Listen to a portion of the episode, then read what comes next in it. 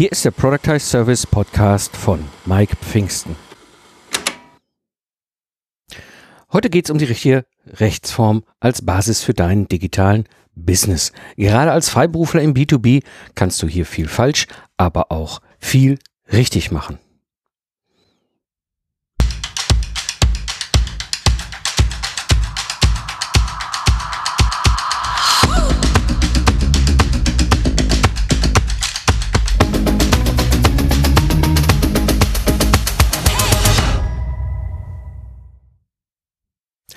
Hallo Gamechanger, am Mikrofon ist wieder Mike Pfingsten, dein Mentor und Gründer der Productize Service Mastermind. Ich zeige dir, wie du mit einem Productize Service aus dem freiberuflichen Zeit gegen Geld Hamstreit aussteigst, ohne dabei auf dein bisheriges Einkommen zu verzichten, damit du wieder mehr Zeit hast für die wichtigen Dinge im Leben. In der heutigen Episode sprechen wir über die richtige Rechtsform und welche gravierenden Unterschied es machen kann und warum du das ganze Bild sehen musst, Egal, was dein Steuerberater, Rechtsanwalt oder dein bester Kumpel dir sagt. Ja, die richtige Rechtsform für deinen Productize Service hat eine langfristige Auswirkung. Zum einen beim Start, wenn du damit loslegst, aber auch beim Wachsen und Skalieren und vielleicht aber auch, wenn du mal dein Business verkaufen willst. Ja, ich habe bis heute über sieben Firmen gegründet, eins erfolgreich verkauft, eins erfolglos geschlossen und auch eine Insolvenz miterlebt. Und wenn die, auch wenn die Rechtsform zum Start zwar heiß diskutiert, aber nicht so das Top-Thema ist, ist es langfristig echt wichtig, hier sich bewusst entschieden zu haben. Wenn dein Productized Service nämlich sowas ist wie das Betriebssystem, dann ist die Rechtsform sowas wie die Hardware. Und die kannst du unterwegs nicht so schnell wechseln. Wie gesagt, die Rechtsform ist wichtig, aber ich bin weder ein Rechtsanwalt noch ein Steuerberater. Also dieser Podcast ist keine rechtliche und auch keine steuerliche Beratung. Ich kann dir nur den unternehmerischen Blick auf diese Themen geben. Darum, Weder kenne ich deine persönliche Situation, noch wo du hin willst. Alles, was ich dir jetzt zeigen werde, dient deinem Wissen und dem großen Bild, damit du weißt, was du mit den entsprechenden Steuer- und Jura-Profis besprechen musst. Steigen wir mal ein. Also, Geheimnis Nummer eins. Auch als Solo-Show kannst du eine Aktiengesellschaft sein. Als ich mich damals selbstständig gemacht habe, 2005, und auch später, als ich dann mehrere Firmen auch miteinander äh, verwandelt habe und so, dachte ich immer, ja, weißt du, ich bin klein, ich bin so ein kleines Unternehmen, vielleicht mit ein paar Mitarbeitern. Ah ja, solche, solche Rechtsformen, ja, sowas darf ich nicht. Ja. Hm, wenn ich überlege, so als ich angefangen habe, 2005, Pfingsten Ingenieure, also mein Ingenieurbüro, meine Freiberuflichkeit, habe das relativ schnell dann 2006 in die Lachtruppe und Pfingsten Partnergesellschaft umgewandelt, habe dann quasi mich mit einem anderen freiberuflichen Ingenieur zusammengetan und aus dem Ganzen haben wir damals die YG GmbH und Co. KG geschmiedet mit zwei weiteren Freiberuflern. Das war dann 2007 und äh, da kam so das Thema so richtig das erste Mal auf den Tisch. Hm, GmbH und Co. KG, das ist doch so für große Mittelständler, so für Familienunternehmen, so, also GmbH und KKG, ne? Wir sind ja jetzt hier so eine kleine Truppe. Ist denn das überhaupt die richtige Rechtsform? Dürfen wir das überhaupt in Anführungsstrichen? Ne? Und ich habe ein bisschen recherchiert und äh, habe auch mal nachgezählt. Es gibt in Deutschland 40 verschiedene Rechtsformen. Also jetzt nur für Deutschland. Du kannst natürlich überlegen, wenn du jetzt zum Beispiel Österreich oder Schweiz sitzt, da gibt es dann ähnlich vergleichbare. Und da sind natürlich auch Rechtsformen bei, wie zum Beispiel ein eingetragener Verein oder auch eine Genossenschaft, die jetzt für uns seltener der Fall sind, dass wir sie nutzen werden. Aber es gibt 40 verschiedene Rechtsformen, aus denen wir wählen können. Und alle haben Vor- und Nachteile. Und da kann ich dir nur empfehlen, die Episode 55 aus dem Januar 2015.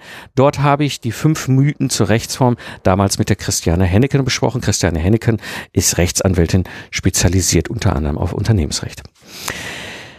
Gehen wir mal so auf die wichtigsten ein, jetzt hier für Deutschland. Ne? Ähm, es gibt mal grundsätzlich mehrere Gruppen, sage ich jetzt mal, von Gesellschaftsformen. Es gibt einmal eine Personengesellschaft. Eine Personengesellschaft bedeutet, du musst mindestens zwei rechtliche Personen sein als Inhaber und mindestens eine Person davon muss vollhaftend sein.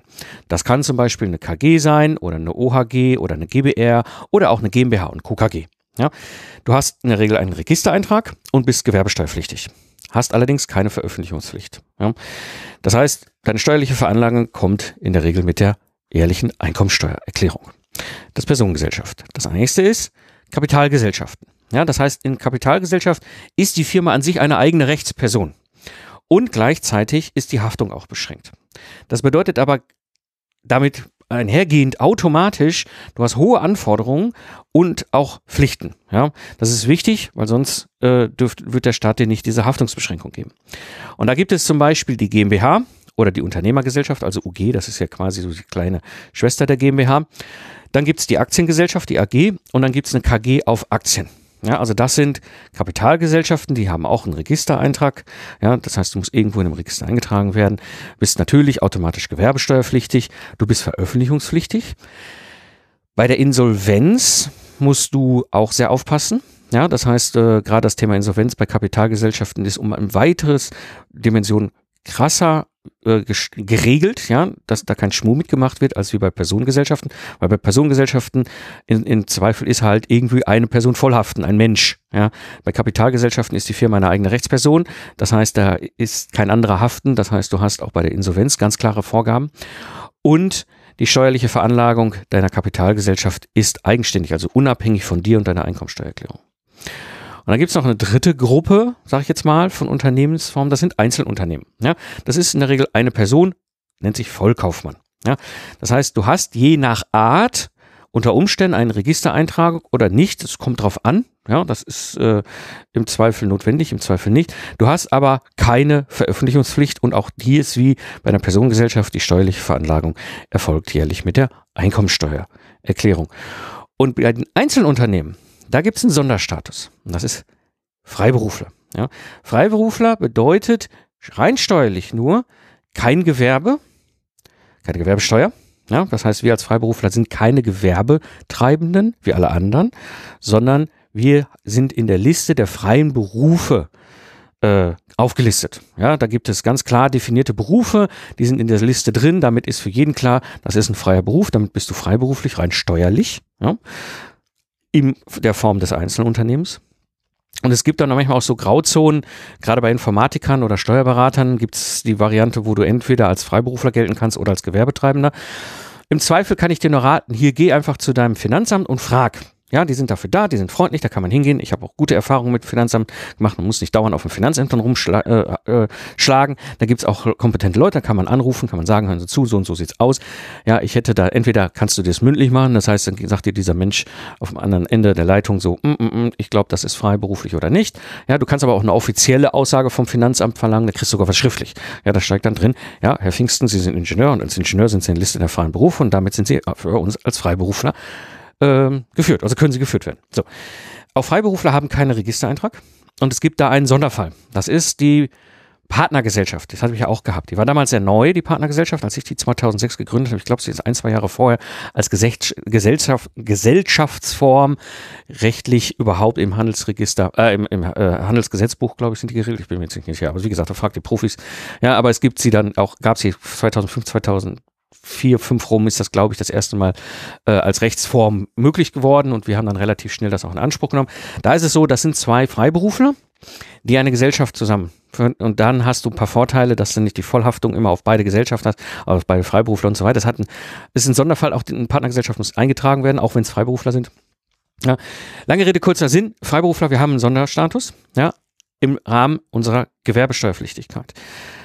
Die reine steuerliche Veranlagung erfolgt genauso wie bei Einzelunternehmen oder für Personengesellschaften eben halt über die Einkommensteuererklärung. Also das heißt, was sind so die drei wichtigsten Gruppen, die wir haben? Personengesellschaften, Kapitalgesellschaften und Einzelunternehmen und innerhalb der Einzelunternehmen eben diesen Sonderstatus der Freiberufler.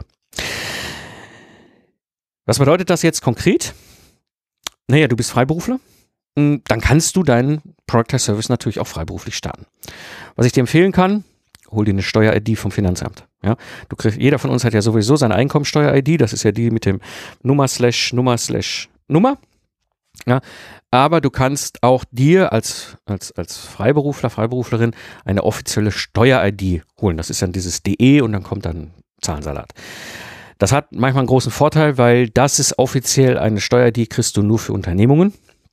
Ja, eine Privatperson kriegt keine Steuer-ID, die hat ihre Einkommensteuernummer. Ähm, und diese Steuer, die hilft dir manchmal, wenn du gewisse Dinge als Freiberufler dann irgendwo äh, regeln willst. Ja, manchmal, wenn dir irgendwelche Leasingverträge oder, oder sonst irgendwas, dann hangen die Steuer die und da kannst du dann keine, deine Einkommensteuernummer äh, nicht eintragen, sondern die wollen immer dieses DE und dann die Nummern haben. Also hol dir eine Steuer-ID äh, vom Finanzamt. Wie gesagt, aber wenn du Freiberufler bist, Project Service kannst du freiberuflich starten. Du kannst aber auch sogar eine AG aufmachen.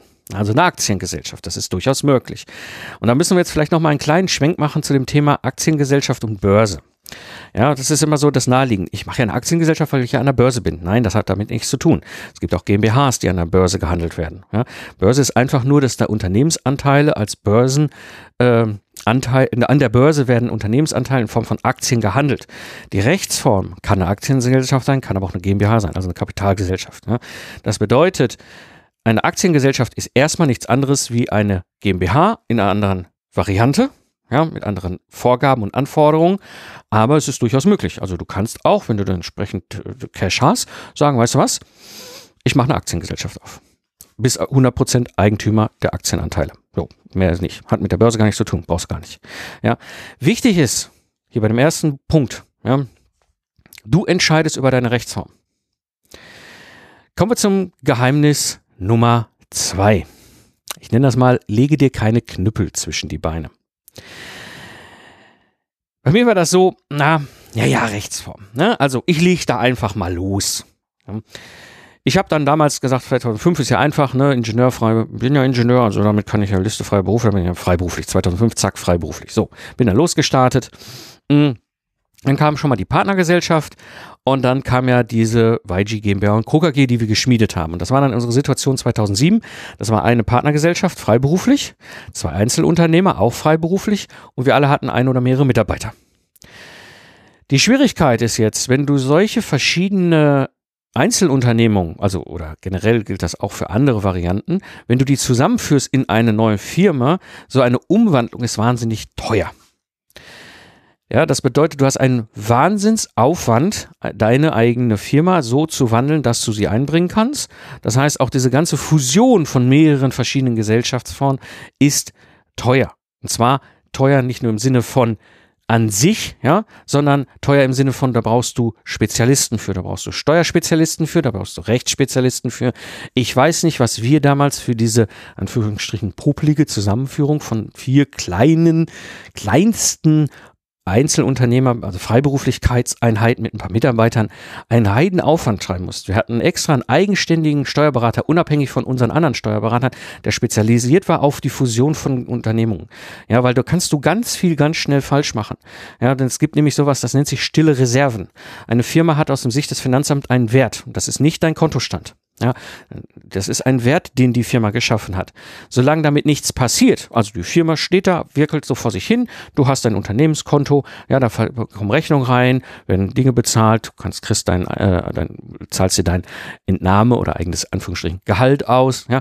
Also das ist das ganz normal, der ganz normale Betriebsalltag einer, eines Unternehmens. Sobald du aber die Rechtsform änderst oder mit anderen zusammengehst oder das Ding verkaufst, aktivierst du sogenannte stille Reserven. Was das im Detail heißt, wie gesagt, bitte geh an die Profis, gerade die Steuerberater kennen das Thema, weil von da kann dir von hinten das Finanzamt richtig ins Kreuz hauen. Weil die natürlich, das ist auch ihr Recht als Finanzamt sagen, das ist eine Firma, die hat x tausend Geld wert, der Herr Pfingsten hat die jetzt irgendwo anders verkauft, ja, dann wollen wir die x tausend Geld haben, also versteuern. Es ist unabhängig davon, ob das Geld auf meinem Konto liegt oder in Form von irgendwelchen geistigen oder physischen Werten in der Firma rumliegt. Ja, das wird bewertet aus Sicht des Finanzamts und dann wird das besteuert und dann, das nennt sich dann Aktivierung der stillen Reserven. Das kann ganz schnell ganz böse werden. Da musst du sehr aufpassen, da brauchst du Profis. Das nächste bei der ganzen Geschichte ist das Thema Mitarbeiter. Wir haben das damals auch gehabt haben wir gar nicht so auf dem Fokus, auf dem Radar gehabt. Wie gesagt, war ja 2007, äh, kann mich gut dran erinnern, war im Frühjahr 2007, dann haben wir diesen ganzen Riesenrad gedreht mit diesem spezialisierten Steuerberater, mit unserem Steuerberater, mit Rechtsanwälten, mit Verträgen, mit vor und zurück und da mussten unsere Freiberuflichkeiten in verschiedene Zwischenstadien von anderen Rechtsformen gebracht werden, um sie dann in die GmbH und KKG reinzubringen, damit diese Aktivierung der stillen Reserven nicht passiert und, und, und, und, und, und, und, und, und. Und dann waren wir irgendwann da und hatten alles ganz glücklich und alle unsere Mitarbeiter auch in eine Firma reingeschoben und so weiter. Und dann haben wir erfahren, wenn du sowas machst, hast du quasi per Definition automatisch für zwölf Monate deine Mitarbeiter im Status unkündbar. Das war eine Überraschung für uns. In dem Moment haben wir uns aber nicht viel bei gedacht und gesagt, ja klar, wir haben ja unsere Mitarbeiter, die wollen wir alle in der neuen Form, Unternehmensform weiter beschäftigen, wir haben ja zu tun. Ja, und dann kam 2008, die große Finanzkrise. Und plötzlich stehst du da und hast Mitarbeiter, die du nicht kündigen darfst, weil du ja nicht mal mehr zwölf Monate vorher die Rechtsform geändert hast und die Mitarbeiter mitgenommen hast. Ja, das ist also auch nicht ohne.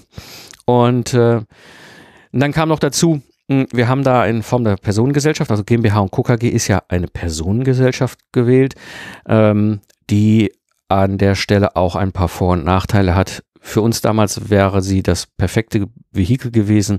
Ja, ähm, aber so ganz perfekt im Langfristigen hat sie sich dann damals für uns nicht äh, äh, dargestellt. Anderes Beispiel, Aufbau Online-Business. Ja, jetzt war ich ja 2010, ihr kennt ja meine Geschichte, wenn ihr meinen Podcast schon länger hört. Ja, ich bin ja dann auf, dem, äh, auf der Gesellschafterebene, im Wertekrach mit einem der anderen Gesellschafter, bin ich dann ausgeschieden. Im Sommer 2009 habe ich gesagt, so, ich habe keinen Bock mehr, das ist mir zu blöd. Ja, äh, Unternehmertum und, und äh, Vater sein, Familie, das gehört für mich zusammen und da habe ich andere Vorstellungen, als dieser andere Gesellschafter das hatte. Ich steige hier aus, das ist mir zu doof, habe meine Anteile zum Verkauf gestellt, einer der anderen Gesellschafter hat die dann gekauft.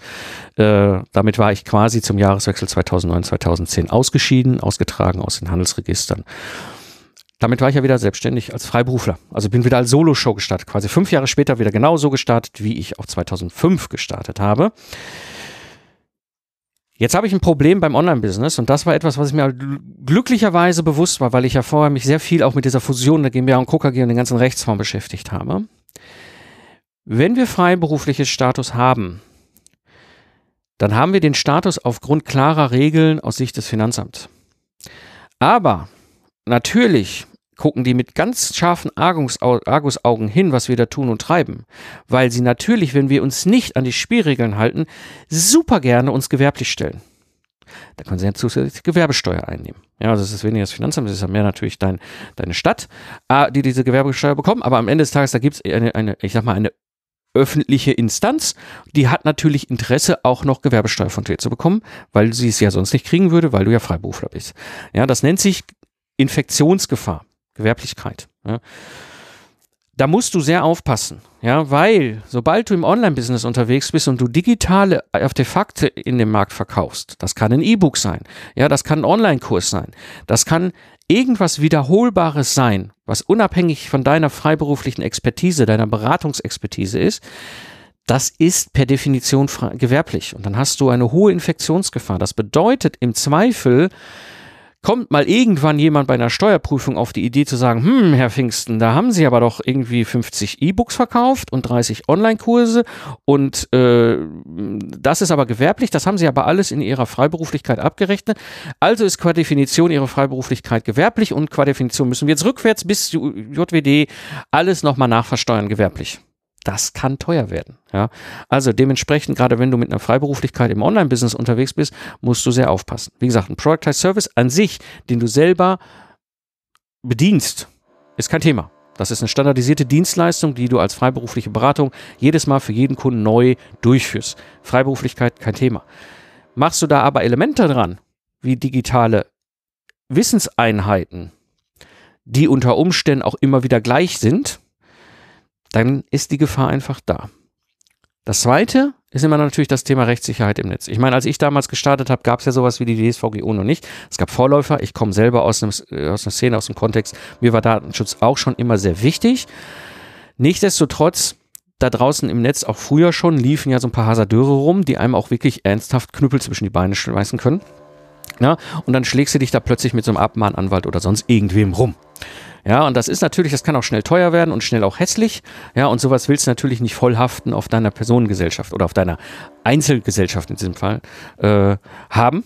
Ja, das heißt, wir haben das eine Problem der Infektionsgefahr bei der Freiberuflichkeit, wir haben das andere Problem generell bei Personen oder Einzelunternehmen. Natürlich, wenn bei der Rechtssicherheit mit Vollhaften, egal was da passiert, egal ob die Recht haben oder nicht, wenn der da bei uns, auch wenn er nicht Recht hat, 20.000 Geld Schaden erzeugt an Aufwand, den wir für andere äh, ausgeben müssen, damit wir das abwenden können, äh, dann ist das teuer. Und wenn es nicht bezahlen kannst, haftest du trotzdem dafür. So, wie kannst du das jetzt verbinden? Was habe ich damals gefragt für einen Weg? Also, für die reinen Productized Service habe ich mein freiberufliches Ingenieurbüro. Ja, das heißt, im Grunde ist der Productized Service ist noch ein anderes Betriebssystem auf der gleichen Plattform. Vorher habe ich das Zeit gegen Geld Betriebssystem gehabt, jetzt habe ich das Productized Service Betriebssystem. Das ist eine freiberufliche Dienstleistung, nur jetzt eben standardisiert. So, kein Problem. Jetzt habe ich aber natürlich auch die ganzen anderen Artefakte drumherum. Online-Bibliothek, ja, ich habe ja mal auch eine Zeit lang E-Books äh, im, im, Selbstverlag verkauft und und und und und. Ja, ähm, Aber generell auch übrigens, ne, das gilt auch, auch wenn du E-Book über ein Book on Demand oder sonst was vertreibst, wenn du dann Rechnung bekommst als Freiberufler, Buchverkauf ist gewerblich. Ja, also auch da wieder aufpassen. Hab ich mir überlegt, weißt du was? Ich kann doch eigentlich so viele Firmen aufmachen, wie ich will. Also habe ich mir eine zweite Firma dazugestellt. Das heißt, ich habe mir dann eine Kapitalgesellschaft genommen für das ganze Thema Internet, Schrägstrich, gewerbliche Elemente. Ja, das heißt, ich bin jetzt einfach hingegangen, habe jetzt zwei Firmen. Das eine ist die Firma äh, Pfingsten Ingenieure, die macht natürlich ganz normal ihre Berechnung, ihre Abrechnung, ihre Dienstleistung, Lastenheft, you name it. Ja, und dann gibt's noch die zweite, das ist eben die, die Blue Shaper UG, das ist eine Unternehmergesellschaft, eine kleine GmbH. Die die hält alles, besitzt alles, was so irgendwie mit dem Internet und Online-Bibliothek und sonst was auch darüber läuft dann auch viel diese ganzen Online-Business-Sachen. So, damit habe ich das, habe ich zwei eigenständige Firmen, das kannst du ohne Problem machen, kannst das Ganze dann sauber auseinanderziehen. Ja. Ähm, das heißt, was ich da gemacht habe, ob das jetzt die beste Variante ist, weiß ich nicht, aber so habe ich es gemacht. Ja, ich habe einfach gesagt, weißt du was, ich packe mir da eine UG, also in Klammern eine GmbH dazu und Judas. Ja. Der nächste Schritt, und das ist etwas, was früher oder später kommt, ist das Thema eine Holding GmbH drüber zu setzen. Ja, das heißt, dann kannst du Steuern, Steuern und so weiter. Gibt es auch ein Buch zu. Ja, das macht Sinn ab einer gewissen Umsatz- und Gewinngröße, ja, kannst, dass du dann weggehst von der Freiberuflichkeit in eine Holdingstruktur mit mehreren Töchter GmbHs. Das kann man auch als Solo-Show machen. Ja, das hat nichts äh, damit zu tun, was du für einen großen Laden hast und Mitarbeiter hast, du kannst sowas auch als Solo-Show machen, wenn du entsprechende Umsätze und Gewinne fährst. Ja, also das wäre dann ein Schritt danach. Ja, ähm, aber was wirklich wichtig ist, du darfst einfach so viele Firmen aufmachen, wie du willst. Ich habe phasenweise mehrere Firmen parallel ja, äh, GmbHs, UGs, Einzelunternehmen, Personengesellschaften ist kein Problem.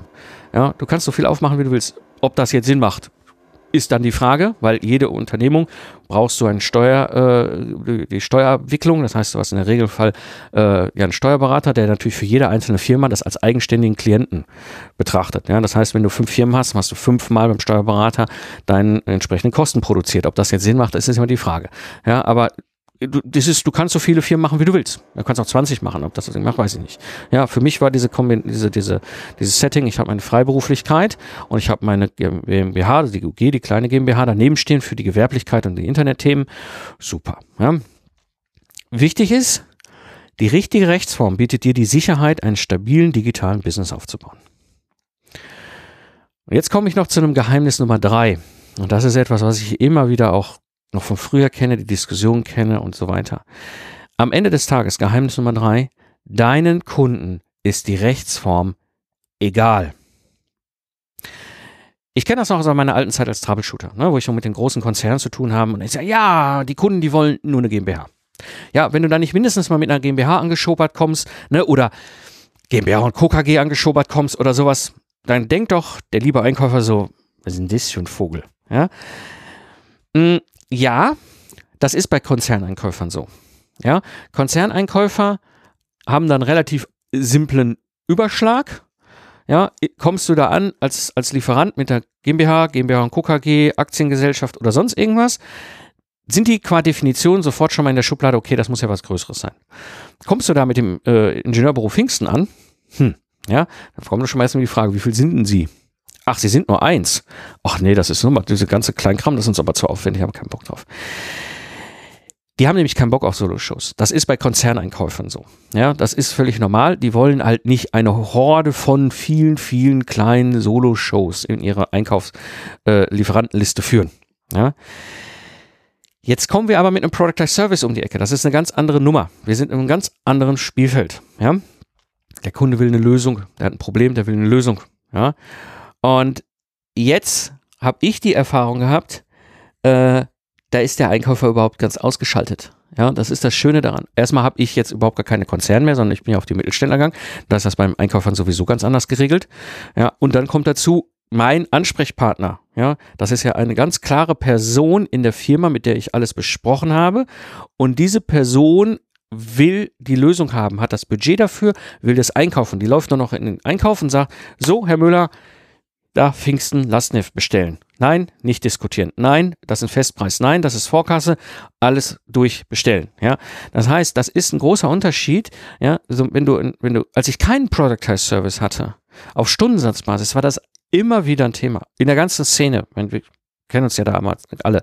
Ja, aber äh, sobald ich einen Product Service habe, war das überhaupt kein Thema mehr. Nie, nie hat mich einer danach gefragt, was ich für eine Rechtsform habe. Ja. Und die gleiche, das gleiche jetzt mal als Beispiel für andere hier aus der Mastermind, die auch einen Product as Service in Betrieb haben. Ja, gucken wir den Dirk Leitsch an. Der ist freiberuflich mit seiner CE-Kennzeichnung als Product as Service. Ja, Gudrun Habrich ist freiberuflich. Ja, CXO Coaching. Judith Geis freiberuflich. Schwerpunkt US-Übernahme von Mittelständlern.